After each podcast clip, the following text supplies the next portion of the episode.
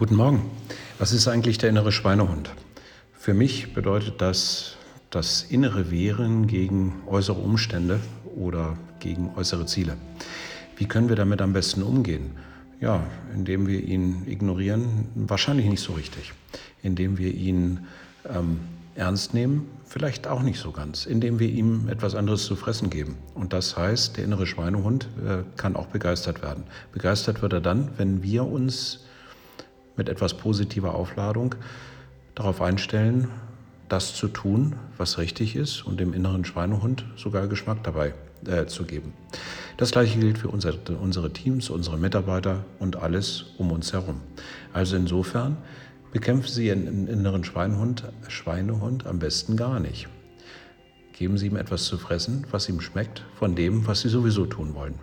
Ansonsten einen wunderschönen Tag und viel Spaß heute bis morgen.